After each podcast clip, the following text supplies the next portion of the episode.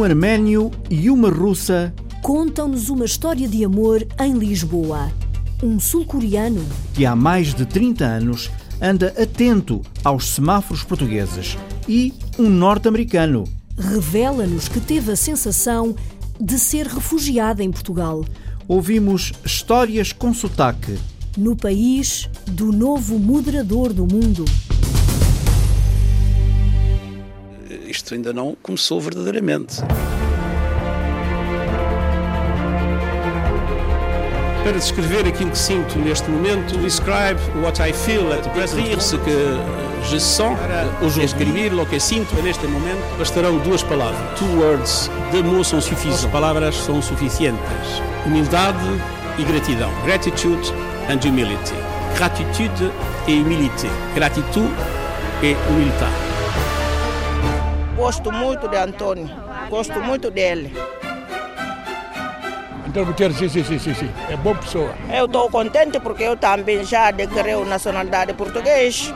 Eu estou contente porque se o nosso família está lá num, num alto patente, alto lugar para trabalhar, eu estou contente. Eu peço a Deus que Deus te dá ele boa força para trabalhar. Tem capacidades, também a vantagem de ser também eh, de um país eh, portanto, europeu. Não há pessoa melhor como ele lá. Pessoa melhor naquilo, mas de Antônio Guterres não há. Se procurar, eu já não acho, passando ele. Uma pessoa muito simpática, ah, muito simples, humilde. Todos os armênios que vivem, residem cá também partilham essa alegria do povo português, porque é muita honra para Portugal que um português tem um dos mais altos cargos no mundo. É grande pessoa, é um grande homem, a gente tem muita confiança dele. Os africanos têm muita confiança dele. Tenho certeza absoluta que é um, ele é o homem certo para esse lugar. Com essa nomeação, começa a dar margem para mostrar que Portugal existe perante o mundo.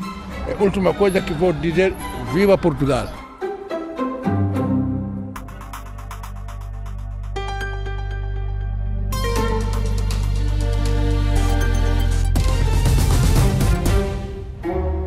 Meu nome é Byung Kang, o apelido é que Kang. Estou cá já há 32 anos e vim da Coreia do Sul. Já tenho 58 anos. Minha mulher é portuguesa, gosto de portanto, ensinar língua e cultura coreana eh, e continuo a dar aula na portanto, Faculdade de Ciências Sociais Humanas da Universidade de Lisboa. Este professor é do país de Ban Ki-moon, que está de saída da liderança da ONU. E sabes que ele conheceu o antigo presidente da Coreia do Sul há 15 anos, em 2001. Nessa altura era António Guterres o primeiro-ministro.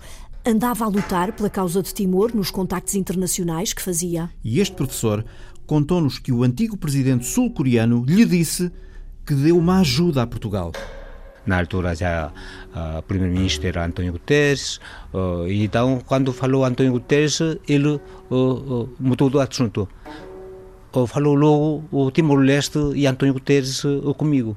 E então, segundo portanto, o presidente uh, contou diretamente uh, para mim, ele portanto, quis ajudar a independência do Timor-Leste quando o primeiro-ministro António Guterres uh, sugeriu, porque houve portanto, uma portanto, cimeira uh, entre a Europa e a Ásia e aí também estava também da América, portanto, o, o presidente Bill Clinton, o, António, o engenheiro António Guterres uh, apelou uh, portanto, a ajuda internacional para ver portanto, o Timor-Leste uh, uh, independente, uh, mas uh, praticamente ninguém prestou atenção. O primeiro-ministro de um país tão pequenino como Portugal não prestou muita atenção.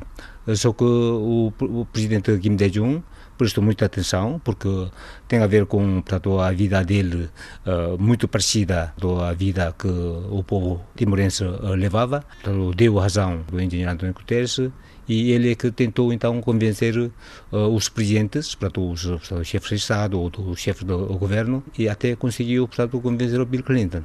E quando o engenheiro António Guterres uh, agradeceu pela ajuda uh, ao, presidente Bill Clinton, Bill Clinton disse, não me agradeça a mim, agradeça ao Mr. Kim, ao presidente da Coreia do Sul. Portanto, isso, essa história, é mesmo o presidente Kim Dae-jung que me contou.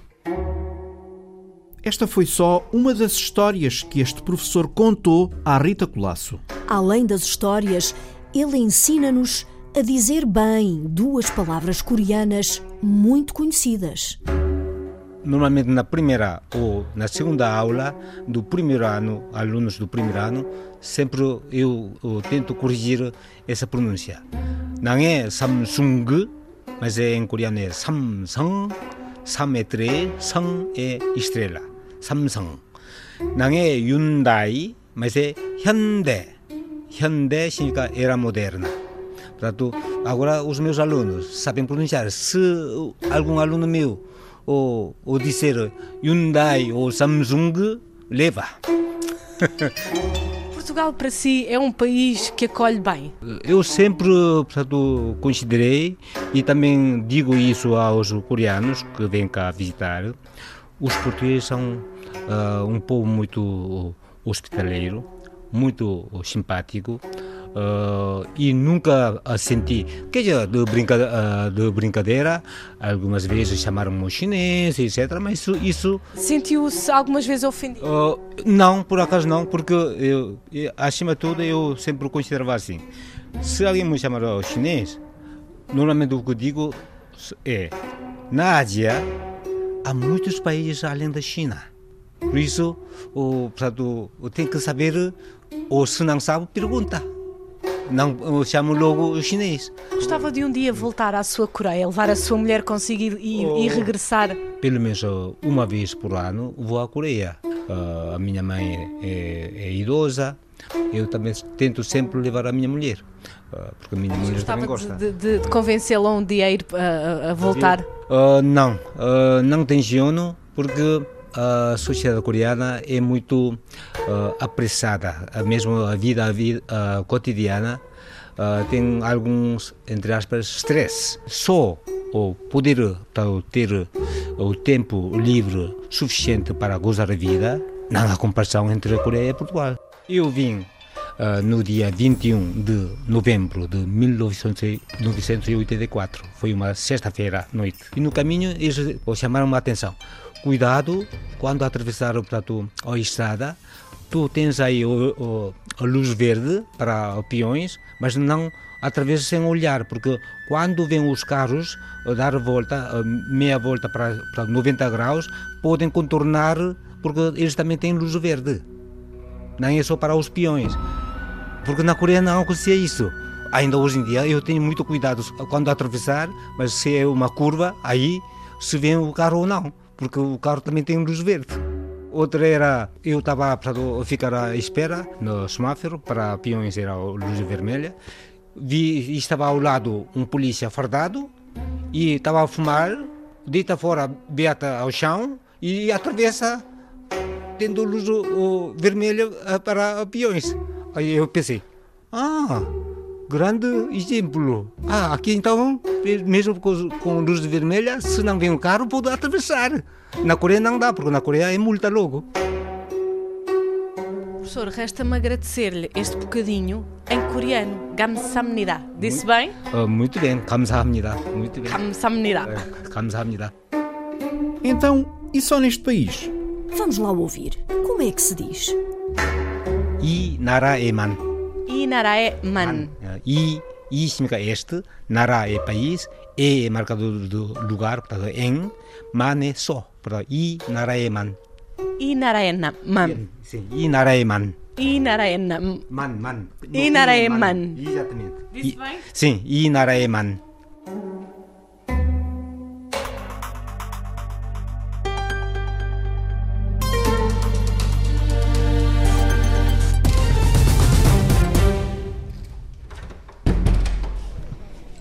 Guten Abend. Wie geht's euch?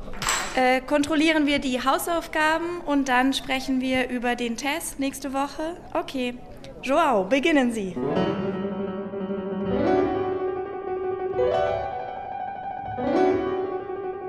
Eu sou Ana Stoa e estou aqui em Portugal há seis anos, mais ou menos. Tenho 31 anos e sou professora de alemão no Instituto Alemão Goethe Institut em Lisboa. Fiz depois da escola um serviço social em Portugal e depois sempre voltei. Fiz Erasmus, agora estou a trabalhar aqui.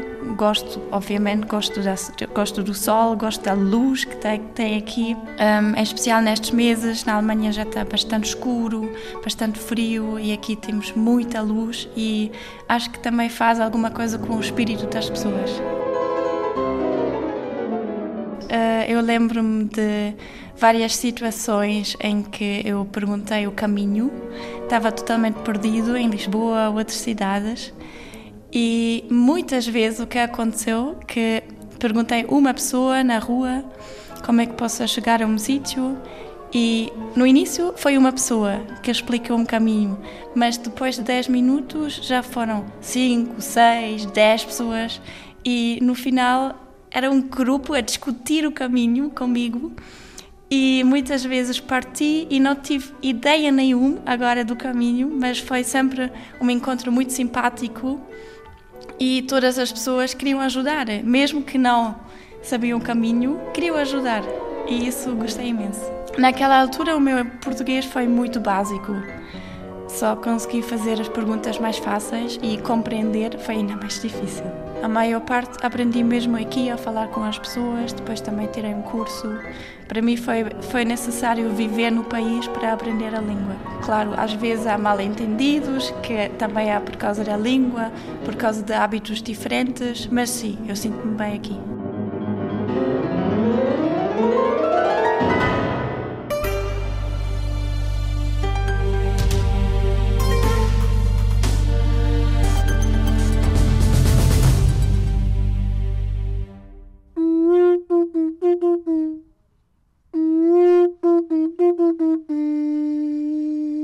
Que é isto? Não sei, espera.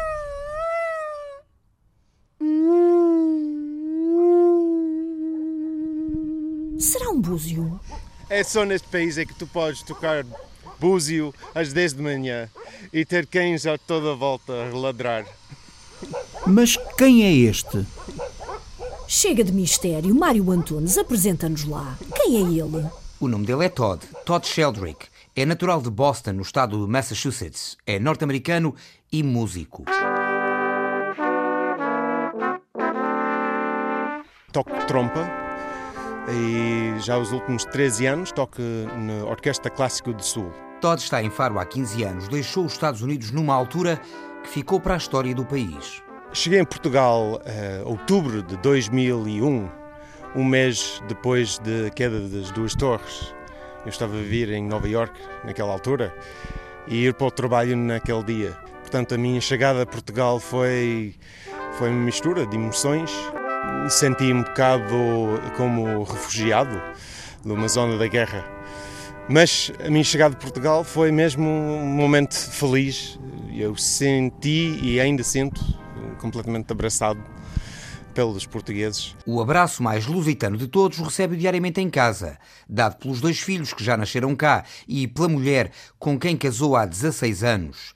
Todd lembra-se como se fosse hoje do dia em que juntos comemoraram 10 anos de matrimónio. Já seis anos atrás, eu e minha mulher decidimos, esta vez vamos festejar a grande. Então fomos a Lisboa um, e fomos a, a Clube de Fado que é uma coisa que eu queria fazer no meu primeiro ano, quando visitei em 2000, pela primeira vez, mas eu estava vestido com calções e não deixaram-me entrar. E não percebia, eu estava mesmo revoltado com. Mas porquê são calções? Mas não deixaram, agora percebo. Nessa noite, já de calças, Todd Sheldrick reencontrou na Casa de Fado Joana Amendoeira, artista com quem tinha tocado uns meses antes. Ela foi tão amorosa connosco um, e canta tão bem.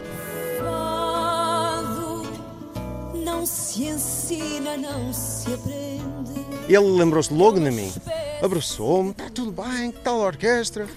E, e eu disse, olha, está tudo bem, estamos aqui a festejar o nosso aniversário, faz, faz 10 anos de casamento. E ela disse, ai, que bom, que bom.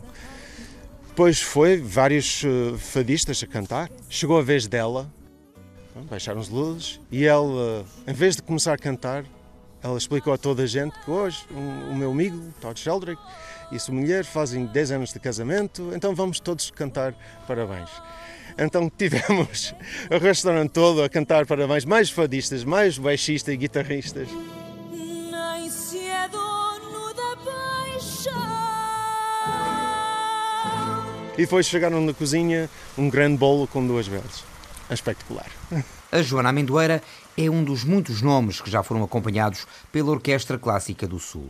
Até já tocaram no Alentejo com um grupo de cante, numa festa que Todd Sheldrick já não recorda bem o nome, mas sabe que meteu vinho muito e alegadamente bom. O Alentejo é que é o celeiro da nação.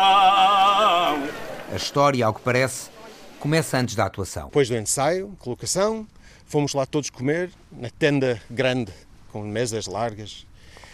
E pronto, os músicos todos em monte, comer uh, aquela sopa de tomate com os, a carne frita. E, e a, uh, o vinho na mesa era de reguengos. É um bom vinho, não é o melhor vinho do mundo, mas pronto, bebe-se. Eu não gosto muito de beber muito de, antes dos concertos, depois fica fora do controle.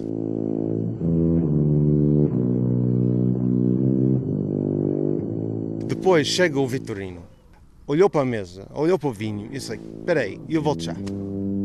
Cinco minutos mais tarde, volta com uma caixa de 10 litros de vinha da casa dele. Ele faz BUM! na mesa. Isto é para os músicos da Orquestra Clássica de Sol. E depois senti uma obrigação grande de beber e o vinho é tão bom. É só neste país é que isto acontecia. E o concerto foi feliz, foi mesmo. o concerto correu mesmo muito bem para toda a gente, estávamos todos muito bem expostos. Mas, mas a sério, sim, estava mesmo bom.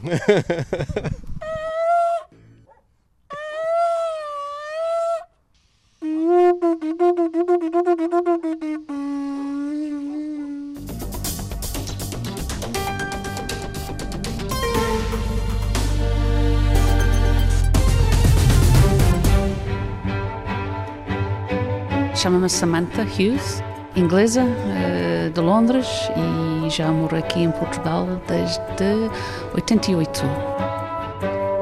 Sou uh, bióloga, uh, formada em Biologia Animal, com mestrado em Gestão de Recursos Hídricos e doutoramento na mesma área. Vim para Portugal em 88, porque conheci alguém, estudávamos na mesma área e queríamos estar juntos e fui para Madeira trabalhar com o meu parceiro na altura na área da aquacultura, no estudo de, de potencial de desenvolvimento da, da aquacultura na Madeira. Também fiz mergulho para a Direção Regional das Pescas, dei aulas de inglês para ganhar mais algo.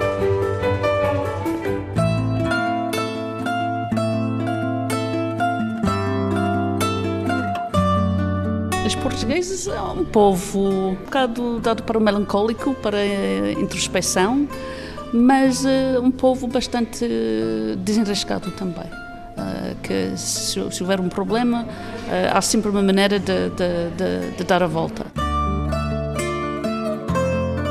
Fado não, porque eu gosto de uma ou duas canções, mas muitas seguidas não, porque eu acho demasiado melancólico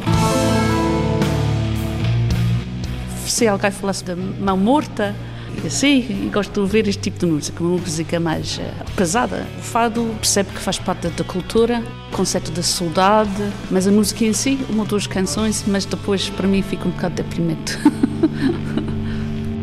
Hoje sinto-me resmungão como tudo, mesmo a ressaca da cidade me faz impressão.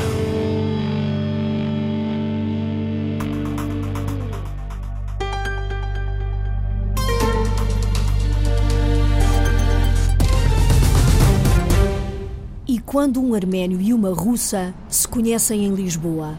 Deu em casamento. Foi. É uma história de amor que a Sandra Henriques ouviu contar na casa deles. São sete da tarde quando entramos no prédio. À espera estava a Remy Tarian, que nos abre a porta da casa onde mora com a mulher e os dois filhos. É a nossa sala. Antes de conhecermos a história de amor de um arménio e de uma russa em Lisboa, somos conduzidos para a cozinha. Helena Riabova prepara o jantar. Olá, muito bem-vinda. Se faz favor. Estou a fazer um, Uma coisa muito simples, a comida russa, digamos assim. Estou a fazer a batata frita, mas feita noutra maneira. É, não é mesmo frita no óleo, é frita na frigideira. Nós fazemos assim, com pouco óleo. E carne, preparei carne picada com cebola, com uh, coentros, com muitas especiarias. E agora uh, vou fazer uma, uh, um prato que chama-se catlete, em russo.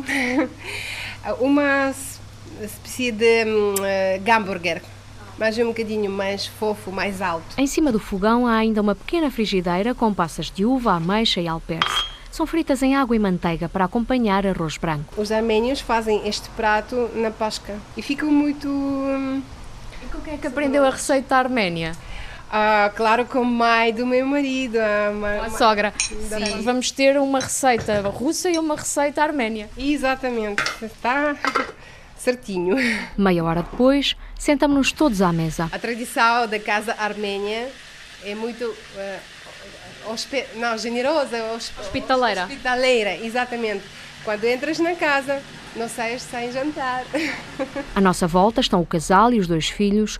O mais velho, André, tem 11 anos e fala cinco línguas: arménio, russo, inglês, francês e português. Já tem uma ideia do que é que quer ser quando crescer, profissão hum, ou ainda não?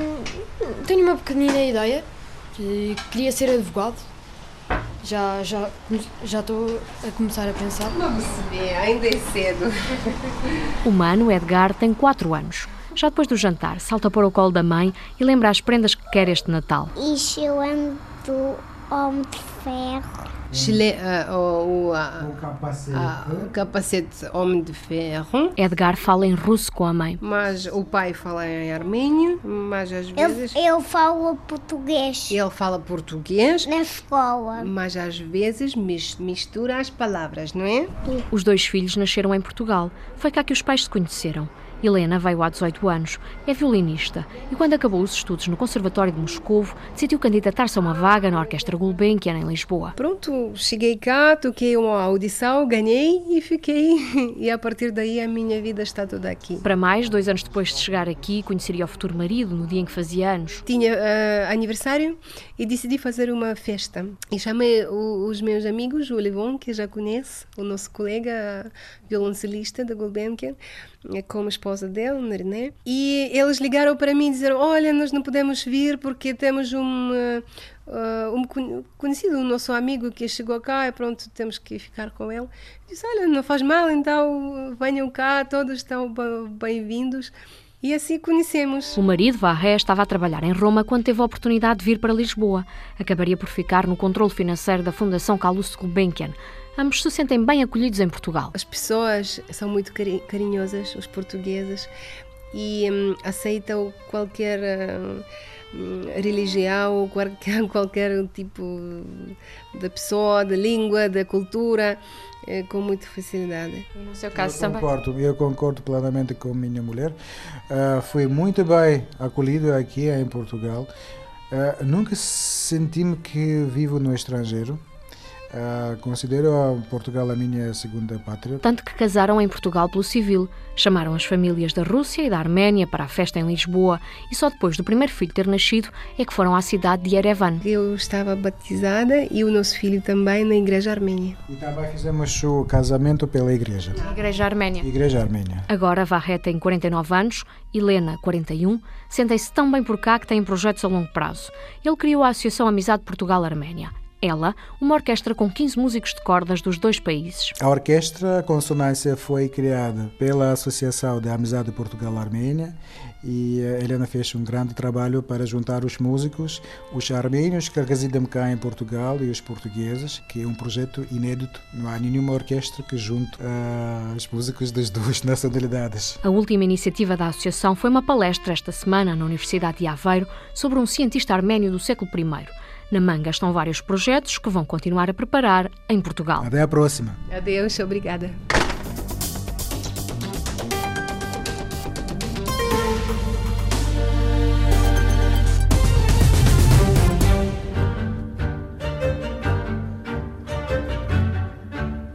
Meu nome é Carlos Quevedo, tenho 64 anos e vivo em Portugal por sorte.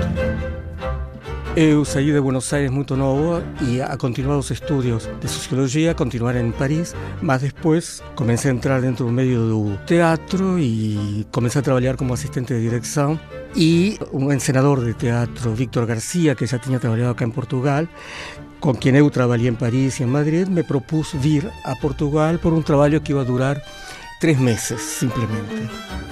E eu conheci uma portuguesa, não voltei a Paris. Depois, passado um tempo, abro os olhos e já, já tinha passado seis, sete anos e já percebi que não só que estava confortável, gostava de Portugal, sino que meus amigos, que ainda los tenho de, desde aquela altura, se tornaram meus amigos para sempre.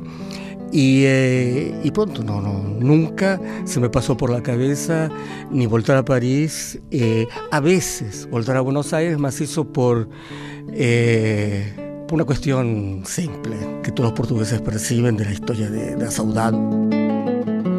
Eu fiz minha vida em Portugal e já, já passaram 30 e tantos anos que estou aqui e a única coisa que não aprendi de Portugal é a língua. A pesar de tantos años, falo como si tivesse llegado ontem. Portugal é diferente, Portugal tem outro ritmo, Portugal tem, tem uma gente que a maioria ainda não foi contaminada por essa mentalidade prática que está a invadir eh, Europa. Y Portugal continúa siendo más eh, humana, digamos, ¿no?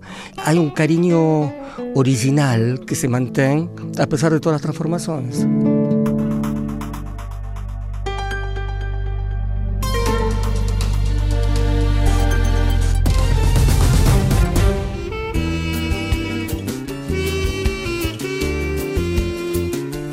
Cabo-verdiano que entrou em Portugal por saber fazer boa cachupa. Eu me chamo Romão, Romão Monteiro, sou cabo-verdiano. Eu tenho 53 anos. Tenho 17 anos aqui em Portugal. Sou cozinheiro do, do Palácio da Independência, aqui em, em Rocio, se diz. Né?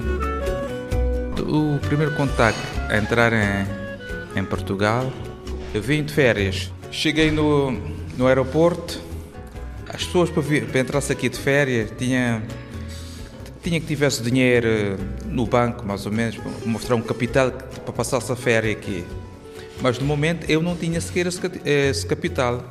Cheguei no aeroporto, vi as pessoas na fila e a mostrar cheques ou, ou dinheiro que tinha para passar essa férias. No momento eu não tinha, eu não tinha para mostrar, mas pronto. Fiquei assim na boa e tive a sorte que ao aproximar, começaram a, tipo, a divertir comigo. És cavardiano, tu sabes cozinhar boa cachupa? Eu disse, sim, cozinha boa cachupa.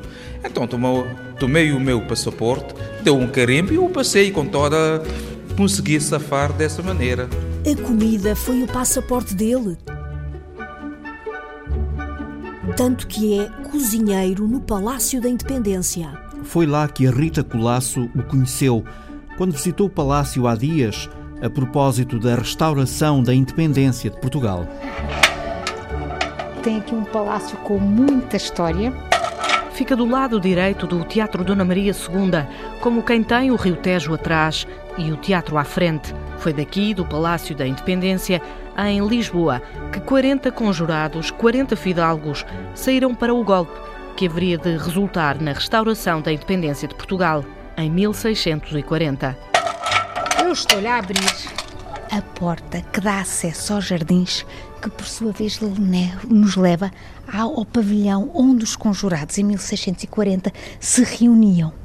Não sei se está a ver, mas lá ao fundo, aquele muro que ali está é um troço da cerca fernandina e era por ali que eles desciam, na calada da noite, quando isto era um denso arvoredo, para se reunirem lá ao fundo. Ana Maria Prosérpio entusiasma-se a cada passo que dá no Jardim da Independência.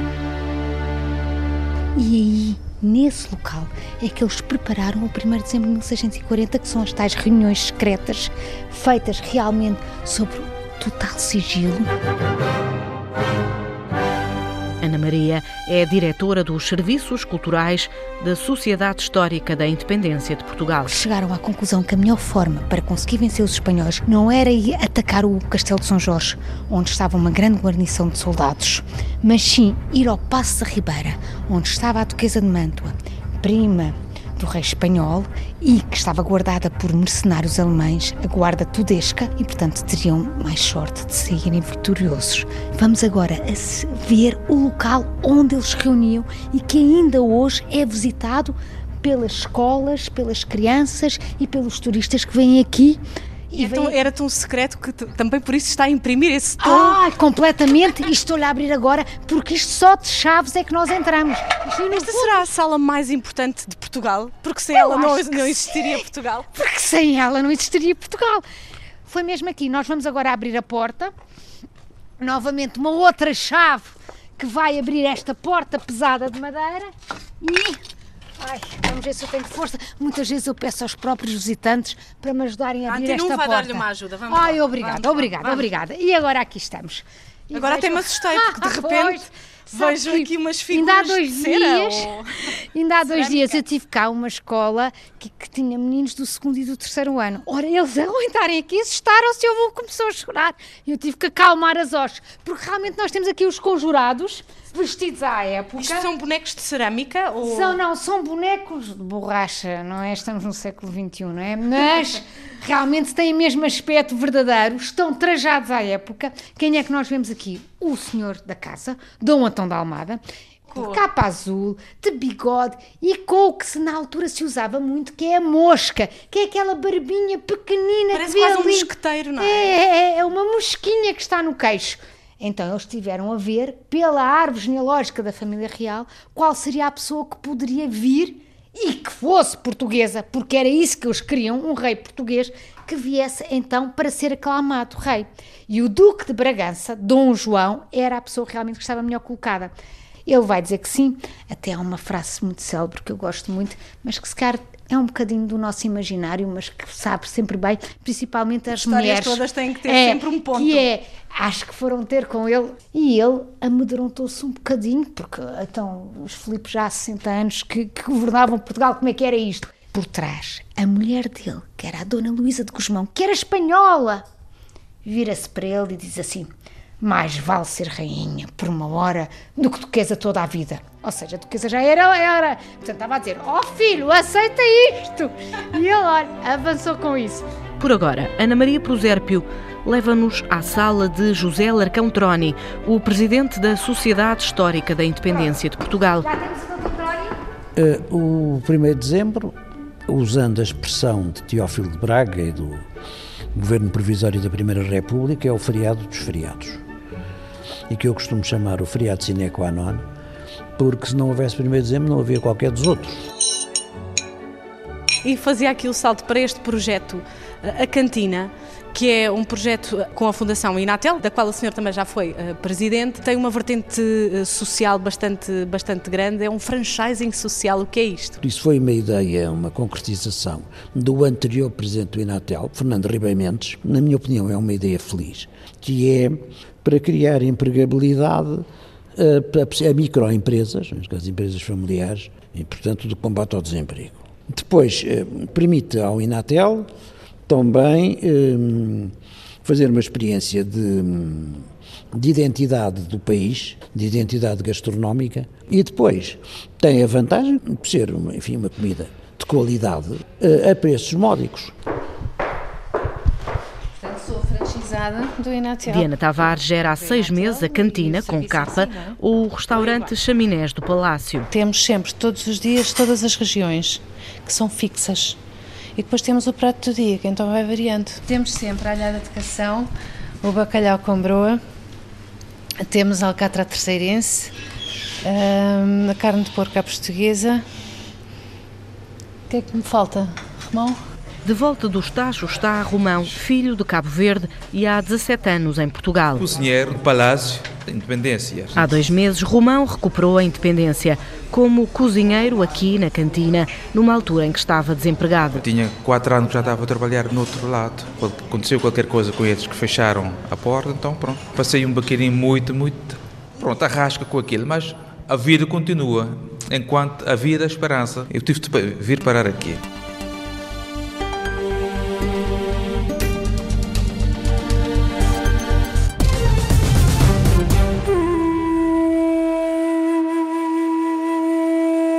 Eu sou Mohamed Shahadat Hussein, 36 anos. Eu vim do Bangladesh, cheguei em 2000 para procurar a vida mais boa vida. Eu gosto de Portugal, Portugal é muito calminho, não há problema para nós imigrantes. É tempo bom, tempo eu gosto mais como no meu país, por Bangladesh, aqui é tempo mais ou menos igual. Eu conheço tudo Portugal. Eu conheço tudo, por exemplo, fui lá Bragança, fui lá Melgaço, fui lá Arcos de Valdevez, Viana de Castelo.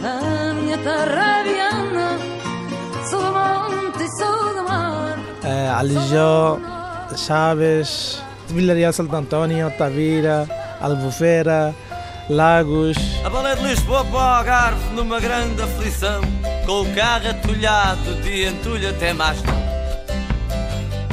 Também Alentejo vai Elvas. É.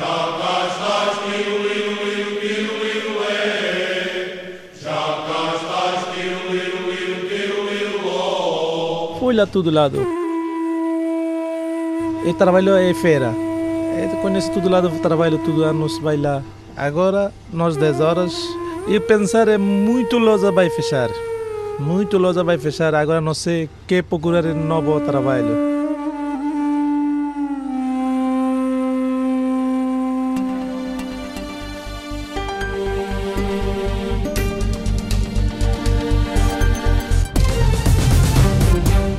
É já na segunda-feira.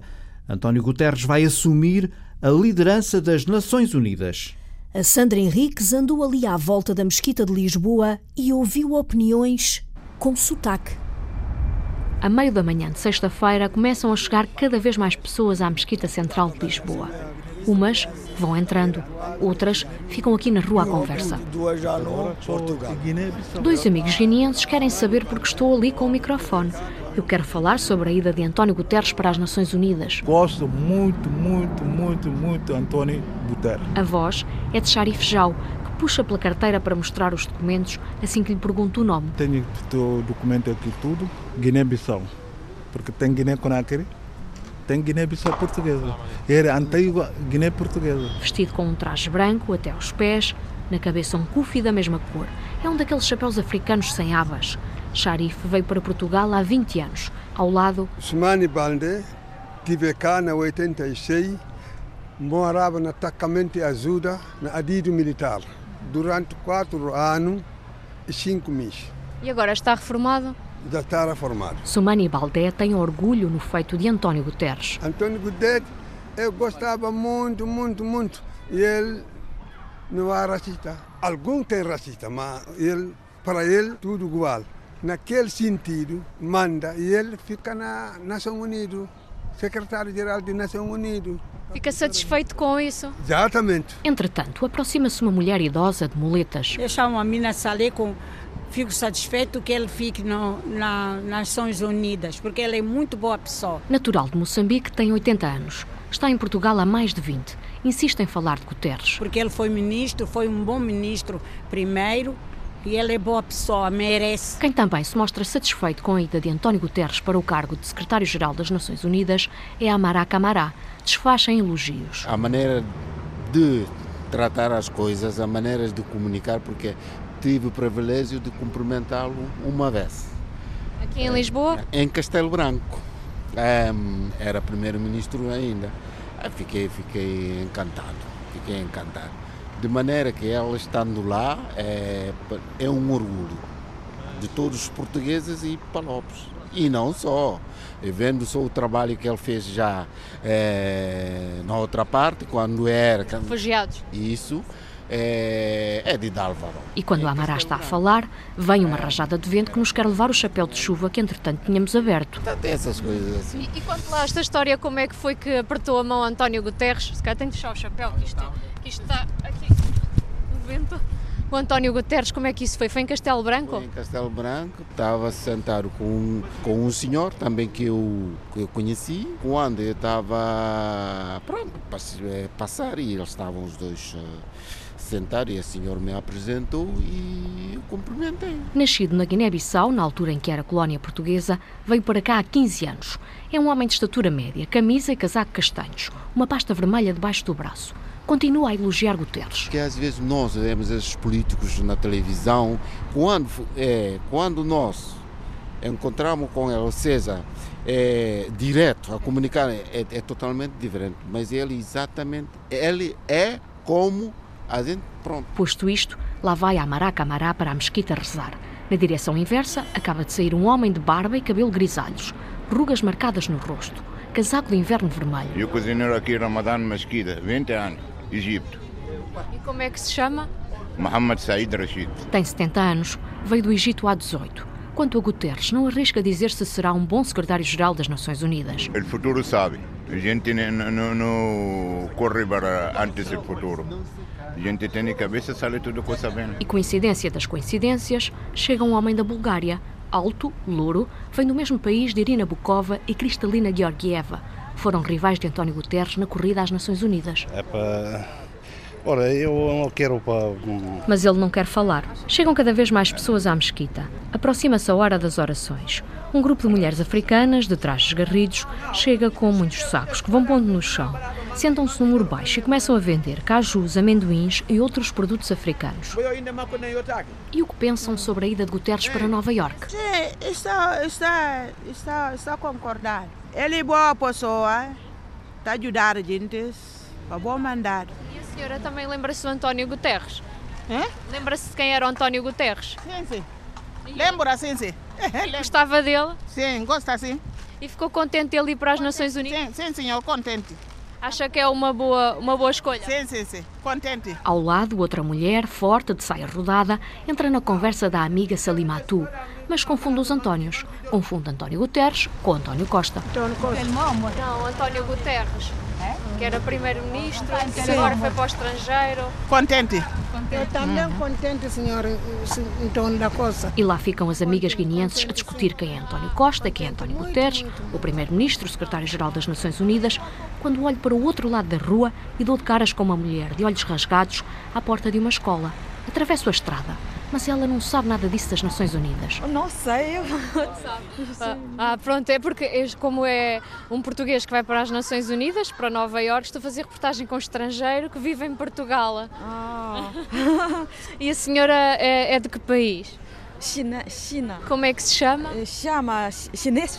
O seu nome? Sim, chama chama Q. Tem quantos anos? Ah, já 41. Vive em Portugal há quanto tempo? Muito ano já. Só não fala muito bem português. E, aqui em Portugal sente-se bem acolhida? É, bem, gosto de Portugal. Pessoas muito simpáticas, gosto muito. Está à espera dos dois filhos que andam nesta escola, 10 e 6 anos. Já nasceram em Lisboa. Foi aqui que conheceu o marido, também chinês. É, agora a China pode todos. Também pessoas não gostam, né? Não gostam, nasci muito filho, está muito cansado. Não. E a senhora gosta de ter dois, quer ter mais filhos? Não, não quero mais. Dois chega? Chega já, não. E só na hora da despedida é que se apercebe que isto vai mesmo passar na rádio. Ah, para que isso? É para a rádio. Para a rádio? Sim. Oh, eu não falo português. Fala, fala. fala.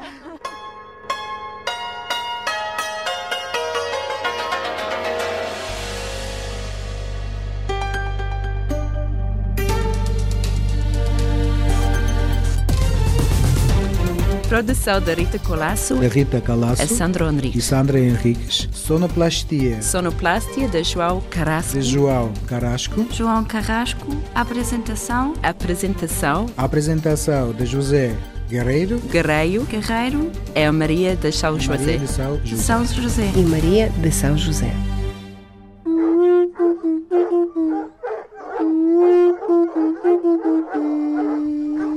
É só neste país é que tu podes tocar búzio às 10 de manhã e ter cães a toda a volta a ladrar.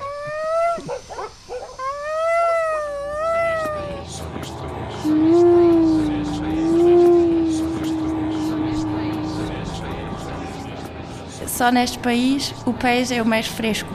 Comida mesmo fresco, boa. É, isso é muito especial aqui. Só nesse país uh, uh, pode haver pessoas tão simpáticas que me levam até ao destino quando me perco na estrada, num sítio ou algures que desconheço. Sonhos do país. Ele está no outro lado do mundo, está, está longe da casa, a Nova Zelândia. Meu sentir-me a casa aqui também. Só sou em Portugal, tem outro ritmo e Portugal continua sendo mais eh, humana. Só neste país a político há muito calminho. Bangladesh há muito problema com dois políticos.